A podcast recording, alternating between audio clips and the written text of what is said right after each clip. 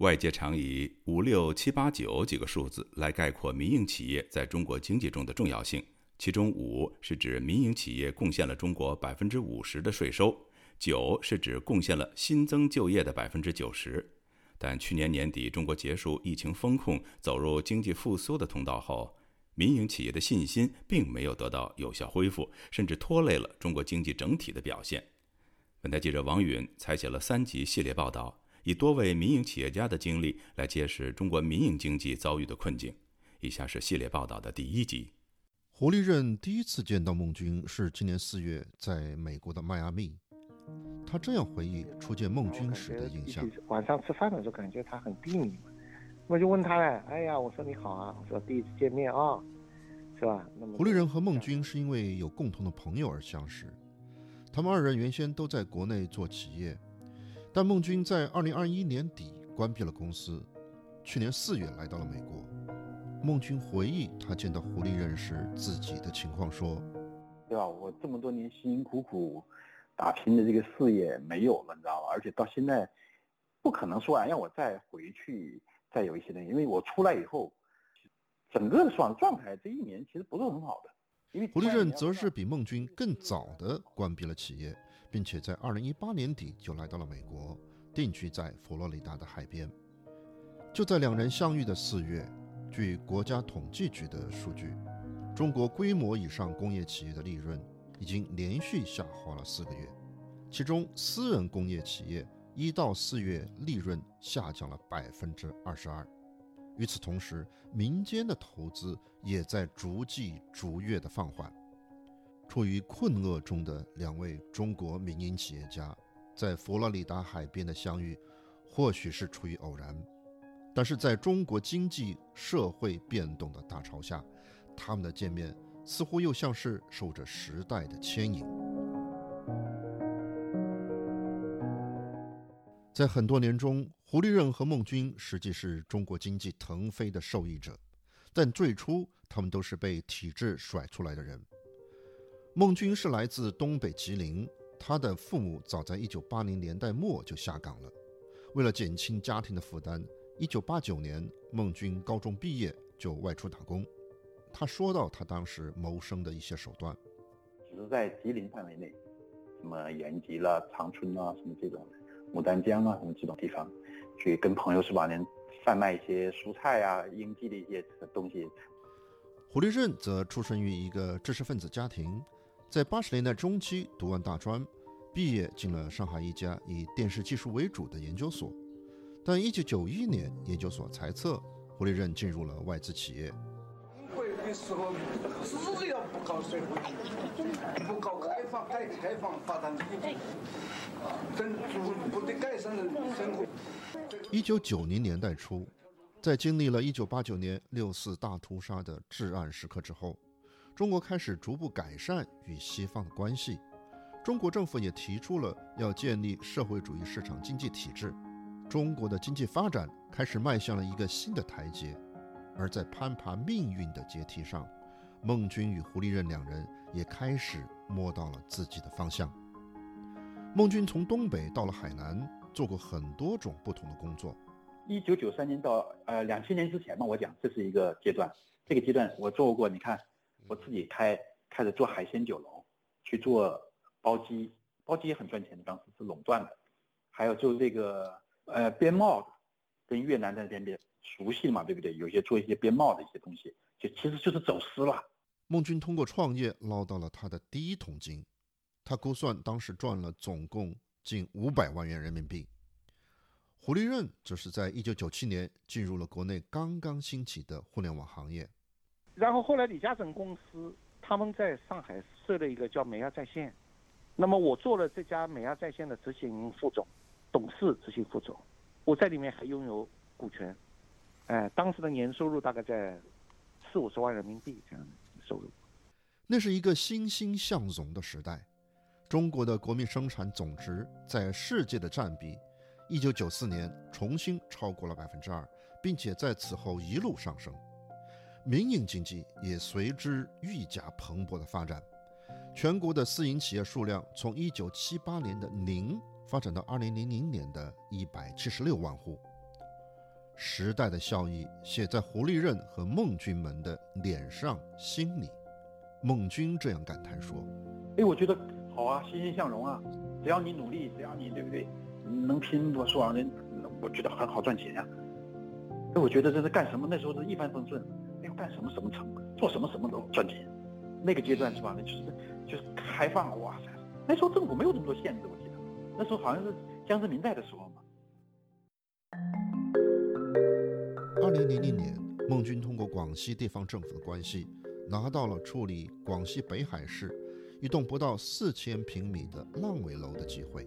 我很快，我有半年时间，我就赚了将近一百万。我包装一下是吧？大概搞一下就把它出去了。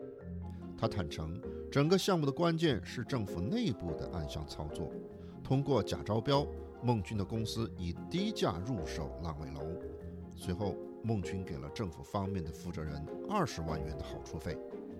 孟军此前在海南做包机生意的时候，就知道通过疏通与政府实权人物的关系，他可以拿到不少好处。但是这次在北海，还是让他开了眼界。但是那个官员没有像这个样子这么大的，这个胆子这么大的呀！你要知道，那时候烂尾楼太多了，上百万不止的平方米的那种烂尾楼啊，都在他们手上，因为一定要经过他们手。孟军为此总结了在中国做生意的诀窍：认识官员，跟政府的官员合作，跟他们的亲属一起做生意。你只有认识他们了，你才有办法赚到钱，这个钱赚的就比较容易了。北海的这个烂尾楼项目是孟军在广西建立自己商业版图的重要起点。在南宁的时候是吧，就认识了更高级别的官员，到自治区政协副主席啦、秘书长啦这些的。接触了以后，就开始做一些其他的一些事情了，包括承揽工程啊，那么有关系批条子，可以去做一些，比方说高速公路，他们要修高速公路了，对吧？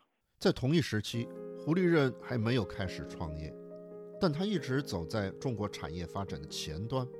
二零零一年，世界互联网泡沫破灭后，胡立任离开了互联网行业，进入了正在发展期的投行业。总部位于香港的正德资产管理有限公司，当时找到了胡立任。这家基金公司找我嘛，他们需要在中国找一个合伙人，而且他知道我对这个投资啊、金融啊方面比较熟悉的，而且对项目非常熟悉，因为我以前操作操作过项目嘛，就开始开始做投资业务。胡立任从二零零二年开始进入投行，一直到二零零八年次贷危机爆发才离开了这个行业。这期间，他带着团队做产业研究，对中国政治经济的大局有了更深入的观察。这些年当中，中国整个经济发展是最快的，最快速发展。政府有很多腐败的东西，但是呢，经济整体在向好嘛。那个时候，房地产也开始起来了，那时候外贸也也也是迅速发展。那个阶段，胡立任对自己也很满意。是我在中国，我觉得我的生活啊，我各方面啊，能力啊，可能都比别人强，有一定的优势吧，应该是。啊，九十年代末期开始，我的收入几乎跟国外的收入是持平的。因为在互联网行业以及投行的丰富经验，胡立任开始被邀请去各地方讲课。我帮上海市科委、中国科技部，然后我帮这个复旦大学啊都讲课啊。上海的复旦大学还请胡立任给学生们做创业导师，在给学生们讲课时，胡立任总是强调，中国大市场充满了机会。中国的资本市场开始活跃起来了，原来没有什么科技科技板、创业板，后来逐步逐步开始建立起来，中小板。现在回过头去看，胡立任和孟军的人生开始起飞的年代，也正是中国经济发展的窗口期。二零零一年，中国加入世界贸易组织后，对外贸易总量猛增，国民生产总值。也以改革开放以来最快的速度增长，尤其是外贸经营权的放开，使得中国民营企业大量进入到国际贸易市场，释放了中国货物出口的能力。孟军的基本盘在广西。从2004年后，中国和东南亚国家联合举办的中国东盟博览会永久落户南宁。在2012年的博览会上，孟军找到了出海的机会。开始从事橡胶产品的制造和出口。泰国过来的时候，代表团过来的，知道吧？东盟博览会不是有经贸洽谈嘛？就说这个橡胶的事情，哎，吃饭的时候聊起来。啊，搞一个厂，什么搞这个，那就开始了。孟军设立的工厂主要是从东南亚国家进口橡胶原料，生产橡胶枕头等成型的日用产品，再出口到越南、泰国等国家。孟军的工厂才开起来的头几年，利润率能达到百分之四十到五十。二零一三年到一一七年是最好的年头，利润率大概是每年应该是在两三千万。这一时期，胡立任身在上海，他在投行的工作顺风顺水，用他自己的话说，就是赚了很多钱。与此同时，他开始以更大的步伐涉足民营企业的投资。二零零三年，胡立任认识了一九四九年中国政府成立时十大开国元帅之一贺龙的侄孙，前中共深圳市委宣传部副部长贺新同。我跟他一起合作过两家公司，一家公司是湖南，叫新力投资有限公司；另外一家公司是杭州的一家公司。杭州的一家公司，我们当时还做过一个酒店项目。一般都是这样的，他百分之五十一股份。我百分之二十股份，差不多我就是二股东。但在二零零九年，胡立任转变身份，成为了真正的民营企业家。那一年，胡立任和朋友共同投资设立一家研发新能源技术的公司——上海爱恒新能源科技有限公司。胡立任个人占百分之五十一的股份，专门为大型企业的车间研发和生产节能中央空调。谈到自己创业的初衷。胡立任说：“工作了差那么多年了，我再下去，我总归希望能留点东西在这个世界上，像为这个人类做点贡献。真的有这样的理想，所以我不断的就是投入去研发。我也不是那么有钱的人呀。”在孟军设立橡胶厂和胡立任投入研发新能源技术产品的年份里，中国经济依然在迅速发展，但民营企业面临的困境。已经日趋明显，无法获得和国营企业公平竞争的环境，税负过重，劳动力和原材料成本不断上涨，难以获得企业发展所需的贷款，以及国际商业环境的变化等多种因素相加，让很多民营企业家感觉做生意越来越难。据路透社报道，二零一一年时，中国民营企业的平均利润率仅有百分之一点四四。孟军的橡胶制品厂在经历了头几年的兴旺之后，利润率开始下降。就是越南和泰国他们自己建厂，他们自己的自己生产，因为原材料在他们那里嘛。就是很多在国内的人跑到越南和泰国去建厂了，他直接在当地劳动力又便宜。一八年就已经开始有一波人逐步的已经出去了，就是就转过去了，把设备运过去是吧？那这个孟军的公司二零一八年的时候整体状况还不错。从二零一六年到二零一九年，孟军分布在广西、重庆和北京等三处的公司总产值每年接近三亿元人民币。但二零一八年的中国，在很多方面都酝酿着对未来产生深远影响的变化。三月份，全国人大通过了宪法修正案，取消了国家主席任期制，为习近平连任第三届中国最高领导人铺平了道路。与此同时，媒体上频频闪现出对民营企业不祥的信号。二零一八年一月份，中国人民大学马列教授周新成在共产党理论刊物《求是》上发表文章说，应该消灭私有制。九月份，博客作者吴小平写文章说，私营经济已经完成了实现经济发展的历史使命，应该逐渐退场。这些说法在网络上一度被传为笑谈，也受到各方的打法。但中国老一辈的市场派经济学家吴敬琏在九月的一个经济论坛上，当面对主管经济的中国国务院副总理刘鹤说：“现在有一些不协和的声音在声讨民营企业。”孟军则是在翻过年头的二零一九年春节期间，得到了比较明确的暗示。朋友就是我官场上的朋友。就从他们那里边透露出来的东西，就是现在好像这个对民营企业的一一一种是吧？那可能高压要下来。当时孟军并没有意识到究竟会发生什么，他自己的企业似乎也没有受到什么影响。但就在二零一八年，胡立任的企业遭受了毁灭性的打击。而这种打击却是来自中国经济和政治体制的痼疾。胡立任主导研发的新能源中央空调，在2014年获得了上海市发明大赛二等奖。当年他就注册了另一家公司——上海固认环保科技有限公司，在二零一六年就将这一技术产业化。当时这样的，我们每年都是翻倍的、成倍的增加的。一六年我们大概在六百万的产值，一七年我们就达到大概一千两百多万，一八年的时候我们当时预计大概最起码在两千多万。但产业化做到第二年，二零一七年的六月。胡立任公司为常州的上市公司亚马顿股份有限公司安装的节能空调出现了漏水的问题。经过中国国家建筑材料测试中心的检测确认，他们通过淘宝网从山东临沂市亚宏管业有限公司购买的 PE 管是伪劣产品。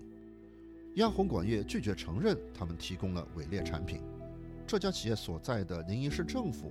虽然派出了市场监管局的工作人员到项目现场勘查，但他们最后给胡立任的结论却超乎他的想象。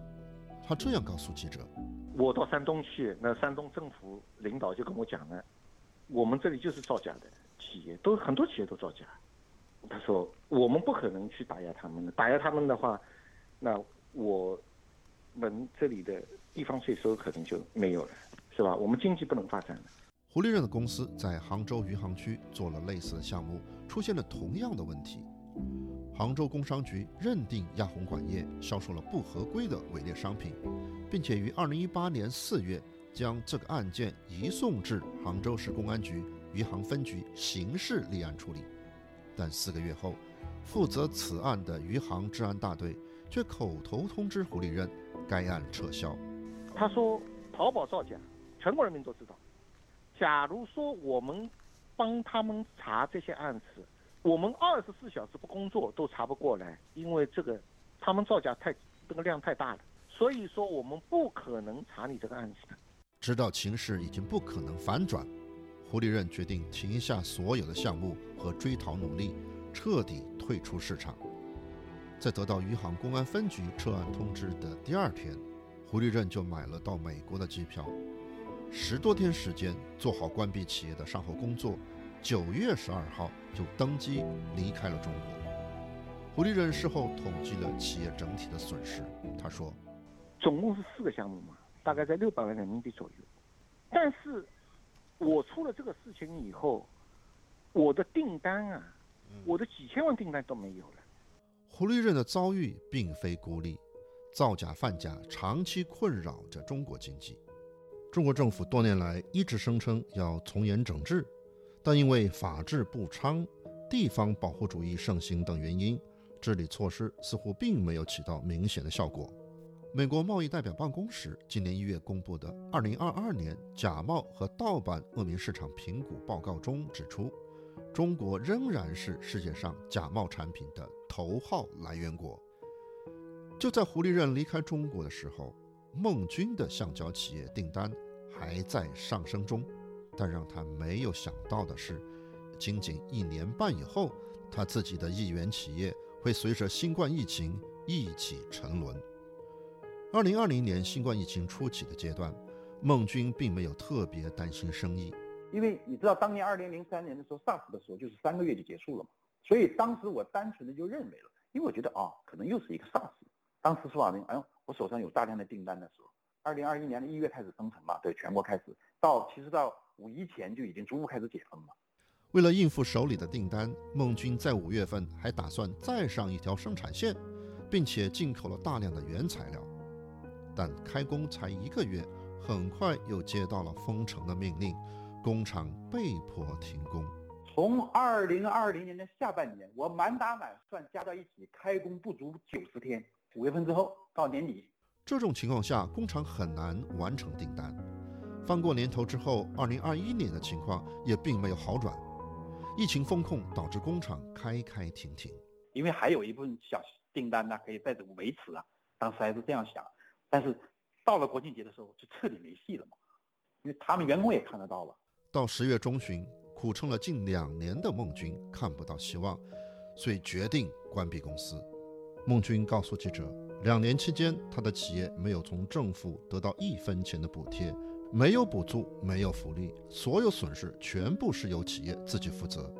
他计算了这两年风控期间的损失。二零二零年第一年差不多五百个进去了，五百万；二零二一年的时候，差不多又进去了将近三百万，加上无法收回的六百万元应收款，超过一千万元的损失，对于孟军这个年产值三亿元的企业来说，仍然是难以承受的。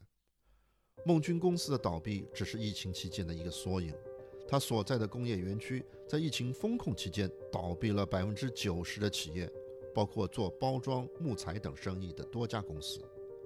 在全国范围内，因为疫情封控关闭的公司数量，目前还难以从公开途径获得。但香港南华早报在二零二零年的四月初，通过企业信息平台天眼查获得的数据表明，中国当年第一季度有四十六万家公司倒闭。胡立任和孟军都承认，在他们关闭公司的时候，并不是完全没有办法，但他们都不愿意再撑下去了。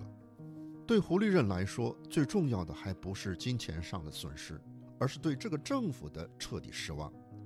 他至今还清晰地记得去山东要说法的时候，当地官员对他的恐吓。他跟我讲得很清楚，就是你到任何地方去告，你都去告。还有就是他还威胁我，他说你不要再来了，你再来我们就抓捕你。由于专利还在他手中，胡立任离开中国以后。还有不少公司打电话邀请他去做项目，但他都拒绝了。我宁可把这些专利全部都废掉，我都不愿意再为这个国家贡献任何的这种技术，我的技术。胡立任说，他已经彻底醒悟了。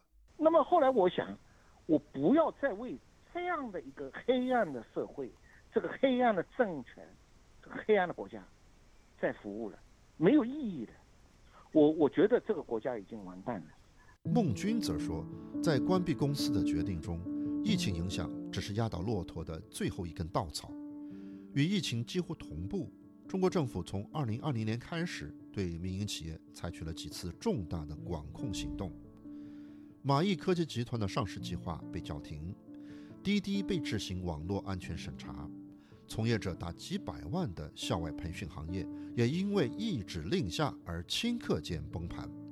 这些事情渐渐都被孟军看在眼中。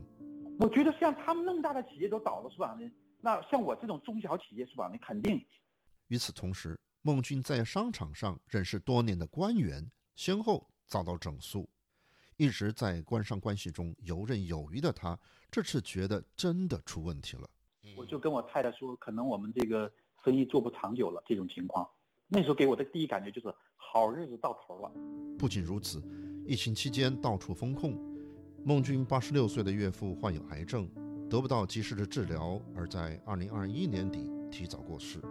被困在家里的孟军只能通过翻墙才能了解疫情的真相和中国政府有关疫情的谎言。这不是疫情了，全世界开放，中国不是这样子啊。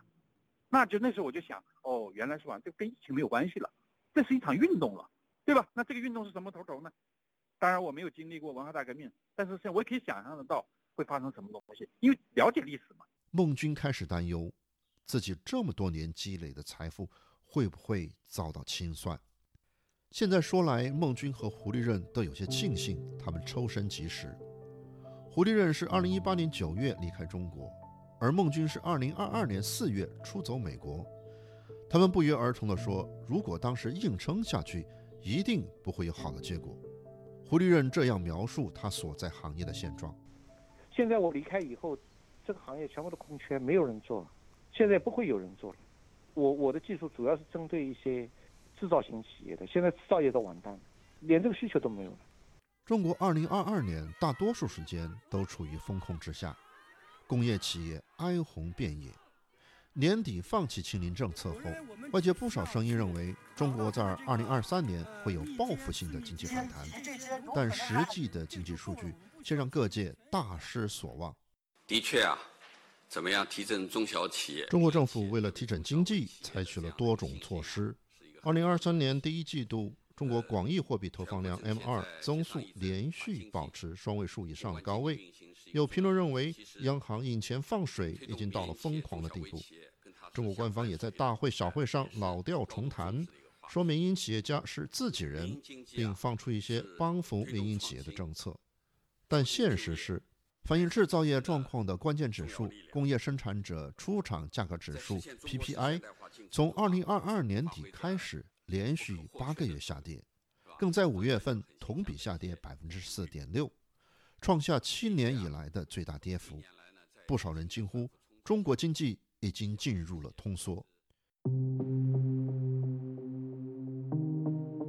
胡立任和孟军都曾是中国改革开放大潮中的弄潮儿，随着时代前进的步伐高歌猛进。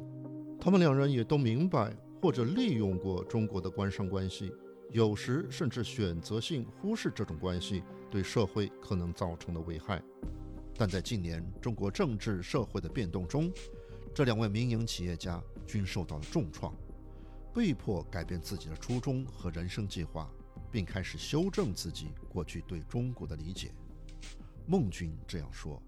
但是整个疫情期间以后，就让我觉得反思，不断的看，哦，这个原来是真正的问题是这个体制的问题，这帮人邪恶，对不对？你再干下去以后，你以为要不你就进去，因为你官员进去了，你就肯定你是你是行贿者嘛，对吧？你也要收钱的呀。这个所以说有有命赚，没命花呀。胡立任则似乎对中国的前景更加悲观。谁都不愿意离开自己祖国呀，那没办法呀，这国家已经这个样子了，没有机会再好起来，只会越变越差。现在你看我出来四年多的时间，是不是国家越来越差？没有办法，全部掉过头来了，跟我当时设想的是一模一样。他说，他在国内的很多朋友现在都给他点赞，说他出来的正是时候。以上是中国民营企业家系列报道第一集。自由亚洲电台王允华盛顿报道。